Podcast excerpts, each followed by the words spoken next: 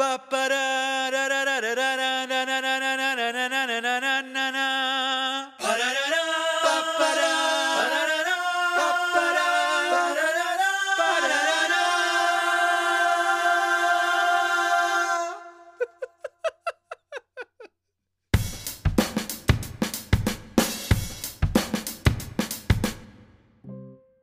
todos, espero se encuentren muy bien. En caso de que no, pues espero este podcast te ayude un poco a distraerte para que pues mejores esa situación y te relajes un ratito. Así que sean bienvenidos a Caso Curioso. Yo soy Arturo Arbizu y me siento muy bien de volver a grabar este podcast después de tanto tiempo. Espero no tardar tanto para, bueno, que llegue el próximo, ¿no? eh, bueno, mm, sé que no tengo demasiados eh, escuchas, pero los pocos que están los amo. Eh, y hablando de eso, en este nuevo episodio quiero hablarles sobre el amor. Todo este proceso de enamoramiento, compromiso y pues relaciones fallidas que hemos tenido, tenemos o vamos a tener en nuestra vida, eh, visto sobre todo desde tres vertientes, la psicología, la médica y la sociología las cuales iré mencionando en ese orden. Y quizás te preguntarás, ¿y por qué solo de esas tres? Pues, pues, pues, porque es mi podcast, ¿no? no, la verdad es que me pareció muy interesante la relación que se tiene entre ellas y quise compartirles esta información para que así, bueno, podamos reflexionar sobre lo que hacemos cuando tenemos pareja o si estamos en algún proceso que tenga que ver con el amor. Eh, así que, sin más que añadir a esta introducción, comencemos. En primera, ¿qué es el amor? Y bueno, según el psicólogo Robert Stengberg, define el amor como, y cito, un conjunto de sentimientos, emociones y valores que se encuentran presentes en una relación y que está compuesto por tres elementos fundamentales, la intimidad, la pasión y el compromiso. Y bueno, a este conjunto de elementos se le llamó la teoría triangular del amor. Suena muy bonito, yo lo sé.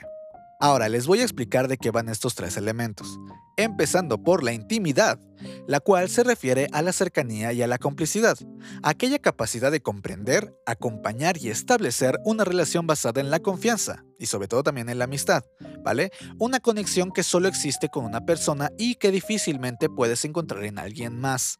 Ahora, por si acaso, y para que no haya dudas, la intimidad no se refiere necesariamente a los momentos en los que la pareja se encuentra solas. ¿Vale? No son esos momentos en los que se demuestran actos físicos, eh, pues el interés que se tienen, ¿no? Como los besos, las caricias y todo eso. O sea, también pueden ser ratos de sinceridad emocional, ¿no? Esa sensación de que saben que solo ustedes dos entienden sus chistes, la vida, ¿saber? O sea, todo eso. Ahora, el segundo elemento es la pasión no solamente se puede referir a un deseo de interacción sexual. Aquí recalcamos lo mismo que con el elemento anterior, ¿vale? No todo de sexo, tú tranquilo. Ahora, también se entiende como esa necesidad de querer estar junto a la persona que amamos, a un deseo intenso de establecer una unión con el otro. ¿Vale? Cuando nos referimos a que nos apasiona nuestro trabajo, por ejemplo, evidentemente no lo decimos como algo sexualizado, sino la intensidad de querer estar ahí siendo parte de lo que se forma en ese trabajo, ya sea por los compañeros, las ideas que surgen de ahí, la libertad de proponer proyectos, no sé, a lo mejor y venden buena comida, pero, pero es un ejemplo, ¿vale? Ese, ese, ese tipo de pasión. Y, por su parte, el compromiso es la elección y decisión que tomamos al iniciar una relación. En él se resaltan la responsabilidad, la lealtad y valores que se asumen cuando decimos frases como un te amo o quiero un futuro contigo, ¿vale? El compromiso es la manera en la que decidimos amar a otra persona y asimismo mantener y construir una relación estable. ¿De acuerdo? Aquí no tengo que explicar, creo que está bastante claro. ¿De acuerdo? Bien. Lamentablemente, hay relaciones que no cuentan con estos tres elementos mencionados, ya sea porque solo desarrollan uno o la combinación de dos, pero nada más. Por lo que les comento que entre menos elementos se desarrollen, la probabilidad de que la relación dure, pues disminuye. ¿No? De acuerdo con este triángulo, Stenberg propone diferentes tipos de amor. No les puedo mostrar un triángulo porque esto es un podcast que no tiene video, pero imaginémoslo. ¿De acuerdo? Vamos allá. En estos elementos existe el cariño, ¿no? O afecto, que es la intimidad, el encaprichamiento, que es la pasión, y el amor vacío, en el compromiso. Y dices, uy, o sea, suena ya fuerte el rollo, o sea, no es cualquier triángulo de amor, ¿no? Steinberg dijo, voy a pensar en un buen triángulo. ¿Vale? Vamos a repetirlo. Intimidad es el cariño. La pasión, el encaprichamiento. Y el compromiso es un amor vacío. Por sí solos. Nada más. Así solitos. Si nada más tienes una de esas tres cosas, eso pasa. Ahora, hay combinaciones, ¿de acuerdo? Em, el amor romántico, así se le llama, es una combinación entre la intimidad y la pasión, en la cual pues suele haber más atracción física y, emocional, ¿vale? Como a veces creo que lo podemos definir como esos amores, pues, eh, adolescentes, ¿no? Que es como de, pues, las hormonas, ¿no? Vaya, y que se llevan bien, pero pues nada más. Em, sigue el amor fatuo, que es la pasión y el compromiso, ¿de acuerdo? Que sí, eh, está bonito, que tienen como que las ganas y quieren estar ahí, pero a lo mejor y no hay algo que dices, mm, no me siento cómodo, cómoda, ¿sabes? Eh, porque pues como que no lo amo. y un amor sociable, que es el compromiso e intimidad, ¿vale?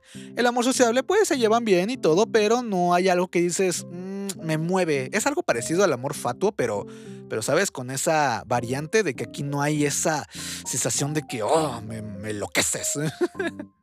¿Vale? Y en total, o sea, en el conjunto de los tres elementos que les digo, ¿no? Es el amor consumado que compone, eh, que compone, que combina los tres elementos. Eh, ese debería ser el amor, pues, que todos deberíamos de sentir. Pero como les digo, lamentablemente, pues no todos lo logran. ¿Por qué? Porque pues a lo mejor la otra persona no, pues no demuestra todo eso y al final si tú estás con ese amor consumado, pues al final no puedes surgir porque pues si falla algo, pues igual y te digo, la relación ah, puede no ser la mejor. Pero bueno, eso ya es cosa de cada quien, ¿vale? No me voy a meter en chismes, pero si los hay, por favor, cuenten. Ahora, ya que se tuvo la oportunidad de saber sobre esta teoría psicológica, podemos pasar al ámbito médico, más encaminado a lo que pasa en nuestro cerebro cuando este fenómeno se adentra en nuestro cuerpo, para así entender mejor el origen de nuestras emociones y cómo éstas interfieren con nuestra estructura neuronal. Ah, esto parece que estudié. Varios estudios hacen referencia a la base neurológica que tiene el amor y la fidelidad, donde neurotransmisores como la dopamina, la serotonina y la noradrenalina son fundamentales a la hora de intentar comprender la razón por la que nos enamoramos. La hormona oxitocina, también llamada la hormona del amor, es la que la segrega y cada una cumple con una función específica a la hora de enamorarse y sentir euforia. Pero ojo, no todo es bonito. Aquí no te vamos a decir, mira, bro, el amor es impresionante, ¿cachos? porque, pues, pues, pues, porque no es necesario, ¿no? O sea, no necesariamente tiene que ser así. Hay pros y contras, como todo, ¿vale? Y tú tienes que saber nivelar todas esas variables. Así que... Lo siento, no, es, tu chamba. Así que todo ello tiene una incidencia en la pareja que como en todas las relaciones interpersonales, eh, pues necesita de diferentes habilidades, características, ¿sabes? Para permitir su, su buen desarrollo, ¿no? Y sobre todo también eh, fortalecer tanto del inicio como de la continuidad y la permanencia de esta relación. Eso lo veremos más adelante, para así complementar toda esta información que vamos obteniendo conforme este podcast se siga reproduciendo. Así que... Sigamos. Enamoramiento. Cuando nos enamoramos, nuestro cerebro activa nuestro sistema de recompensa y motivación. Por eso tenemos esas ganas de regalarle la luna y las estrellas y hacer de todo por esa persona. Ya sabes, todo eso que siempre decimos y que nunca vamos a cumplir.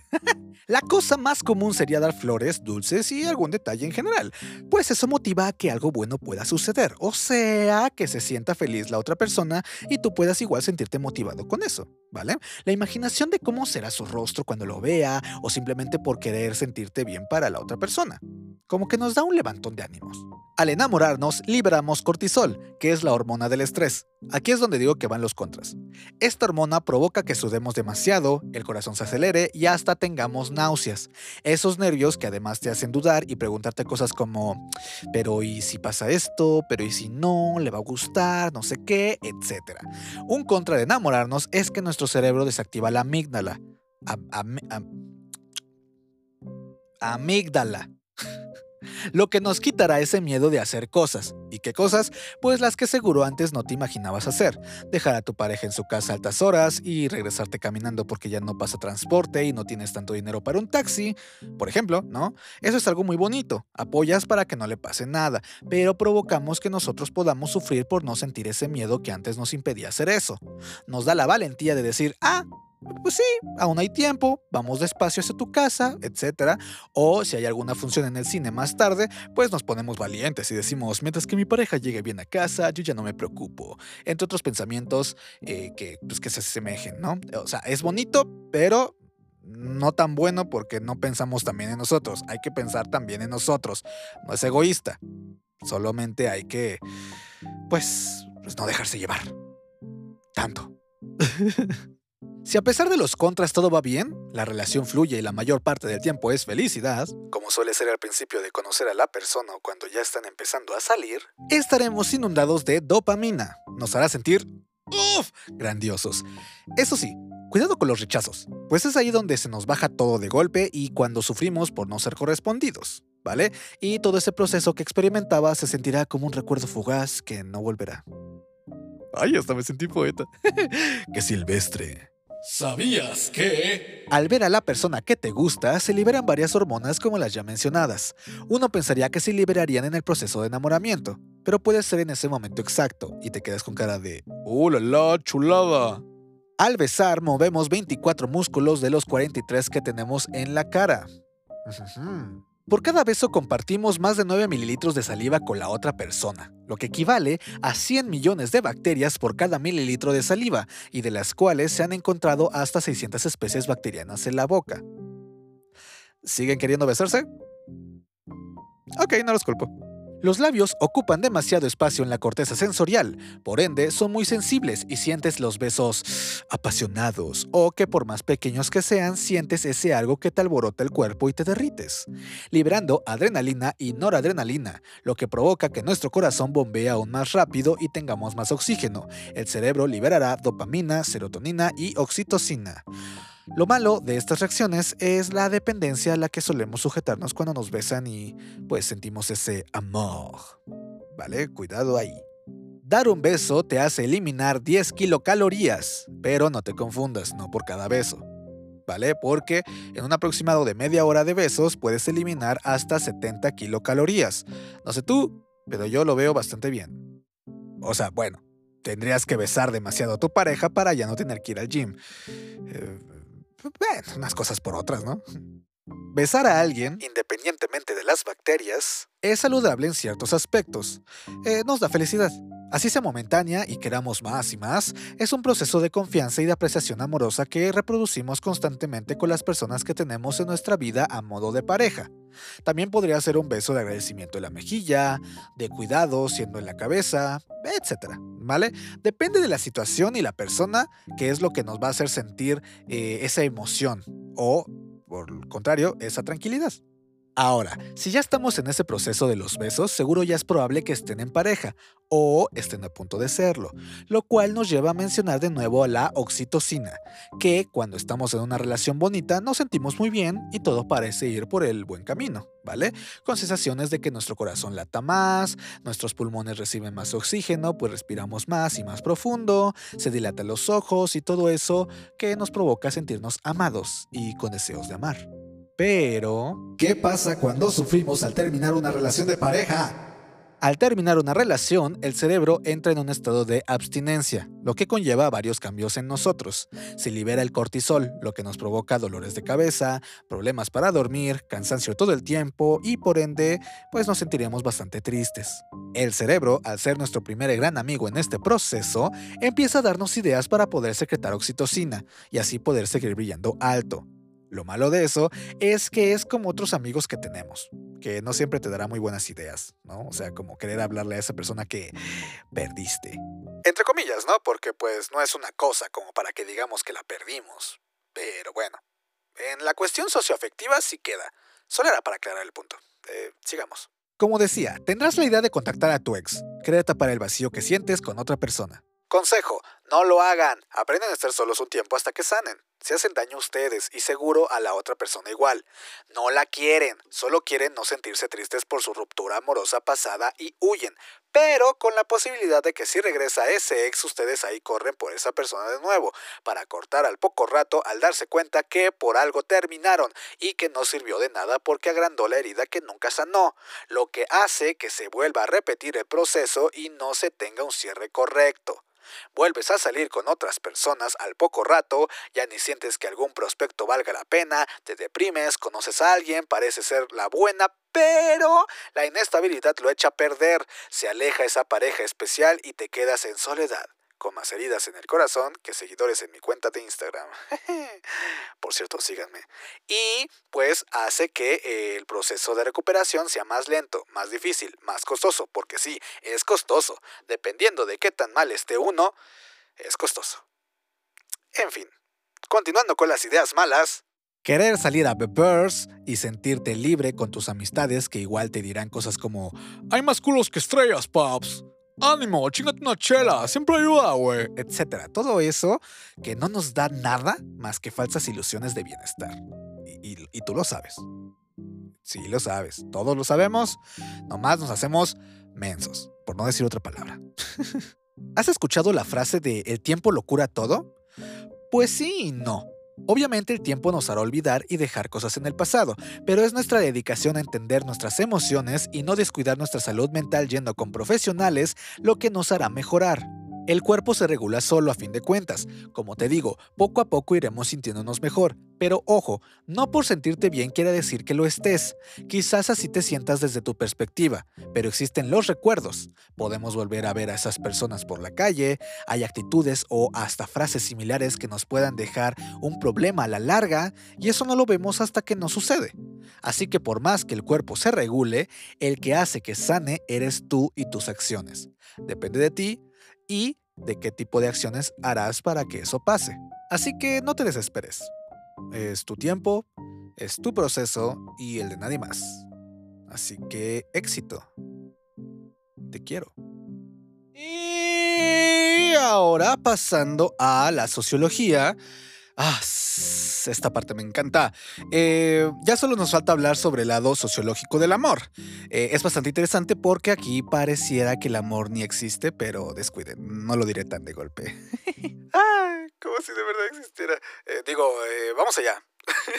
Lo que voy a decir del amor representa gran parte de mi carrera universitaria, lo cual me tiene animado porque por fin voy a poder hacer uso de ella. Y es, el amor es una construcción social.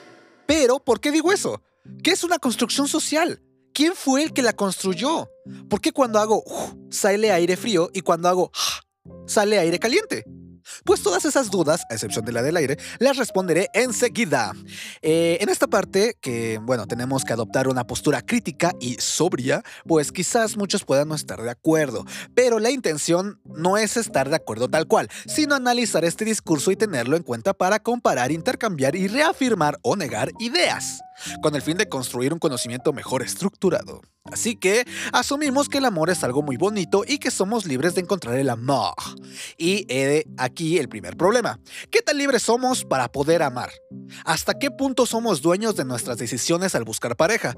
Y si no somos libres en el amor, entonces, ¿sí estamos amando? ¿Mm? Para entender y juzgar esos cuestionamientos, debemos entender lo que es la construcción social. Así que les cuento. Una construcción social es un concepto o práctica que puede parecer natural y obvia a quienes lo aceptan, pero en realidad es una invención de una sociedad en particular. ¿Vale? Aquí influye mucho la cultura en la que se viva para que se lleve a cabo dicha construcción. Eh, ya que los partícipes de esta construcción acceden a comportarse como si realmente existiera este sistema inventado con base en la sociedad en la que se vive, acordando seguir ciertas reglas convencionales. Esto nos da a entender que la sociedad tiene la capacidad de construir el mundo a través de sus ideas cognitivas, en cuanto a la personalidad, vaya. ¿De acuerdo? Eh, para que se pueda entender un poco más, es que, pues, nosotros como sociedad podemos hacer un mundo a través de nuestras ideas, de lo que creemos, para que así, bueno, la gente también pueda seguirlas. Y eso ya se vuelven reglas que, pues bueno, eh, con base en, nuestro pues nuestra cultura, nuestra manera de vivir, pues los vamos recopilando y adaptando a los nuevos tiempos. Eh, depende mucho de, les digo, de cómo vivamos, lo que creamos, etc. Pero bueno, mm, entre más eh, vayamos platicando ahorita del tema, más van a poder tener una idea más clara, ¿de acuerdo? El psicólogo George Kelly menciona que una persona podrá desempeñar un papel en los procesos sociales que involucran a otra en la medida en que esa persona construya los procesos de construcción de la otra. O sea, solamente podremos influir en otra persona si construimos correctamente sus procesos psíquicos con nuestras propias categorías. Esto es como cuando tienes un hijo y dices que quieres moldearlo a tu semejanza, por así decirlo, eh, quieres que sea como tú. Un ejemplo, si a ti te gusta el fútbol, quieres, eh, pues bueno, si es niño, por ejemplo, que es como muy convencional que digan, ah, el niño tiene que jugar fútbol. Y y pues bueno, tú como padre eh, quieres darle un balón, ¿no? De cumpleaños, que juegue, y a lo mejor llegas a vivir la vida que tú querías eh, por medio de tu hijo. Entonces, ahí es donde se supone que estás, em, ¿cómo se puede decir? Estás desempeñando un papel de procesos sociales eh, en otra persona. ¿Vale? Construyendo los procesos eh, de, construcción de esta. Entonces, ahí es donde más o menos vas empezando, así como quizás eh, tus padres lo hicieron contigo. Fueron eh, recopilando información con base en, pues, en su experiencia de vida y después te las fueron reproduciendo a ti. Y seguramente tú lo vas a hacer con tus hijos. No necesariamente lo que ellos hicieron, pero bueno, es la idea, ¿vale?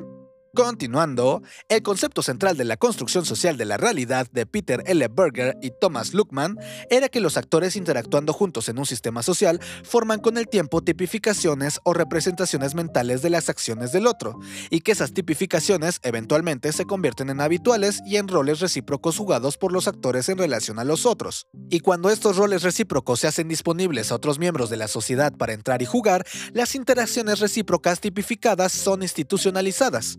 Esto quiere decir que el individuo actúa, el otro nota la acción y como es algo que quizás repitas bastante, lo toma como algo que ya sabe que pasará eventualmente. Asimismo de la otra parte, lo que conlleva tener entre ellos dos un sistema el cual reproducen a su círculo social y así sucesivamente creando una nueva construcción.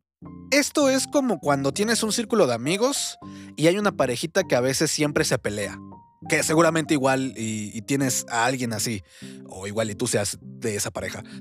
Pero el caso es de que entre ellos ya saben cuando uno se enoja, por así decirlo, ¿no? Eh, cuando ponen los ojos para arriba, como cuando no te ven, que te dicen, ajá, sí, mm, claro, vale, ¿no? Entre ellos ya saben. Pero como se juntan mucho con ustedes, quizás ustedes ya notan esas actitudes. Entonces ustedes ya logran saber qué está pasando o qué va a pasar, ¿no?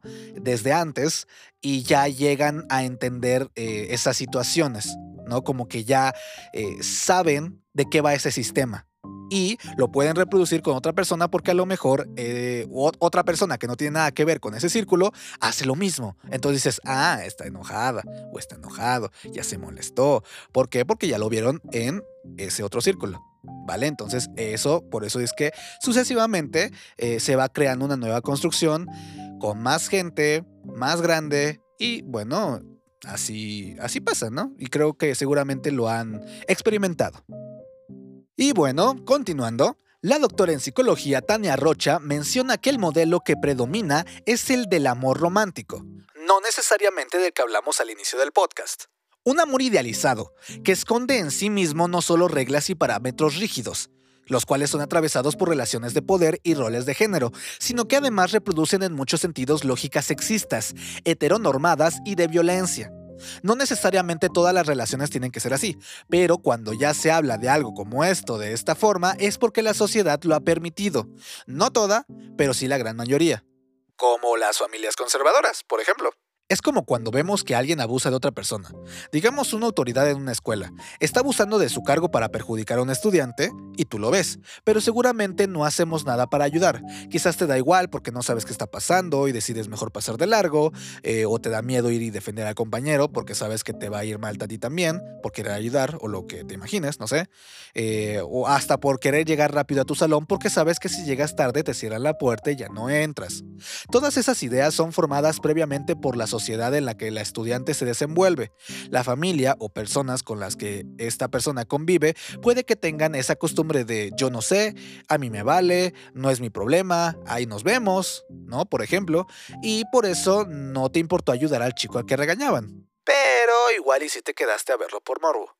Puede que decidiste no ayudar por el miedo de que te hicieran lo mismo porque ya has visto cómo les hacen a los que se meten en esos conflictos y por eso preferiste evitar el problema. Lo que conlleva el condicionamiento a base de miedo como estrategia principal. O si fue por no querer llegar tarde y que te cerraran la puerta ya que los profesores prefieren dar órdenes en vez de asumir valores para una correcta enseñanza. Que por cierto, no dejarlo entrar al aula a tomar clases es quitarle su derecho al estudio. Con todo esto dicho, y disculpándome si es que estoy extendiendo mucho el tema, es para que todo quede bien cimentado, lo prometo. Vuelvo a preguntar. ¿Qué tan libres somos para poder amar? Ponte a pensar, ¿el tipo de pareja que quieres es igual al que tienes? ¿El amor que quieres es realmente el que mereces? Si la pareja que tienes no es la que quieres, ¿por qué estás con ella? A esas preguntas se les podría responder con, estoy con esa persona porque está guapa. Fue mi crush en la escuela, se lleva con mi familia. Sí me merezco ese amor porque... pues porque me encanta. Nos conocemos un buen y me hace reír. Además, baila y así. Tenemos metas ambos. Queremos cosas similares. Me merezco una persona trabajadora. No es la persona que quiero porque si pudiera tener a tal artista sería mi sueño y no lo dejaría ir.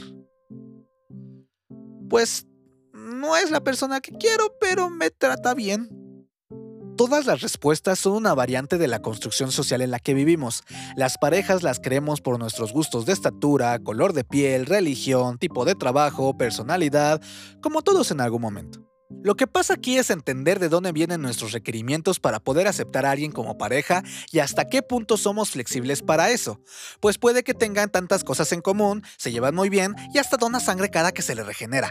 Pero tiene amigas o amigos, amigues, como sea, nos dan celos y eso es algo que odiamos y preferimos dejar ir a esa persona en vez de pensar, si me valora, no tendría por qué engañarme. Y si se supone que confío en mi pareja, no tendría por qué dudar o enojarme o preocuparme por eso. ¿No? O sea, a veces las cosas son tan fáciles, pero bueno, nos dejamos llevar por los prejuicios, el miedo, todo eso, ¿vale? Y se entiende, somos humanos. La construcción social nos hace ver esos detalles, porque ya nos han engañado antes, porque conocemos gente a la que le hicieron algo así, porque en el libro que leí o película que vi pasa lo mismo, etc. Predisponemos situaciones que aún no pasan con tal de no querer sufrir esa situación, pero a veces nos quedamos ahí, ¿Por qué nos quedamos ahí si ni confiamos en la pareja? Si siempre se están peleando. O si son bien impulsivos. Las respuestas que luego nos dicen es, es que nos amamos. Las parejas siempre tienen problemas, lo que cuenta es cómo los solucionamos. Me prometió que iba a cambiar, o sea, no, son mentiras, o sea, al final de cuentas eso nunca pasa.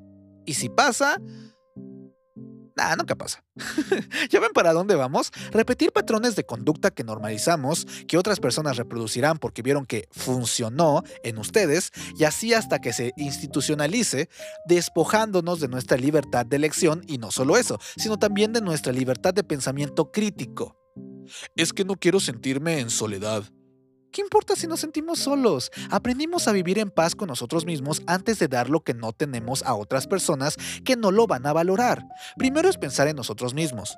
Ya después veremos si queremos complacer las expectativas de los demás. Y si no las complacemos, pues que se aguanten. ¿No? O sea, no es una tarea hacerlo. Tu tarea es hacer lo que a ti te dé valor, lo que te dé bienestar sin perjudicar a terceros. Sé libre.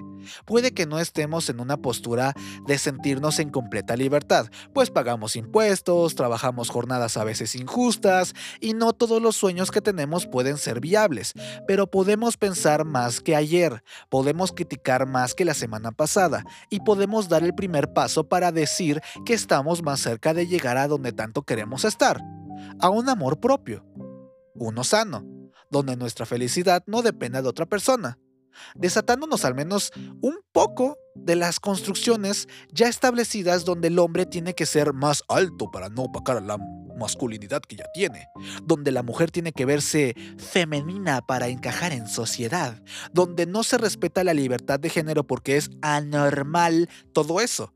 Botémoslo a la basura. Así sea pedazo por pedazo y nos tardemos toda una vida, al menos el intento se hace. No te voy a mentir, siempre habrá construcciones sociales, condicionamientos por aquí, prejuicios por acá, pero mientras más crítica reflexiva haya, menos nos van a afectar esas cosas. Uf, eso terminó bastante inspirador. Pero me gusta, porque también trata de amor.